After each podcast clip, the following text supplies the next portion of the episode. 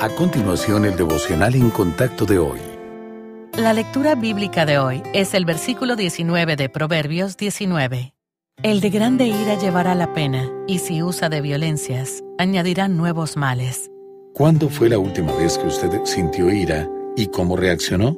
Todos nos enojamos en un momento u otro. Incluso Dios mismo siente ira. Sin embargo, como somos humanos, no siempre reaccionamos de la mejor manera. Efesios 4, versículo 26 nos dice, Airaos, pero no pequéis. Una forma en que pecamos a menudo es aferrándonos a la ira. Cuando el resentimiento se instala en nuestro corazón, tuerce nuestro pensamiento y nuestras emociones y nos roba la paz. Entonces, esa amargura puede derramarse en nuestras relaciones. Podemos decir palabras hirientes, incluso aquellos que no son la causa de nuestra ira, o podemos aislarnos para protegernos y evitar futuras heridas. Aunque aferrarse a la ira es perjudicial para nuestro bienestar personal y la conexión con los demás, un resultado aún más grave es que dificulta la comunión con el Señor.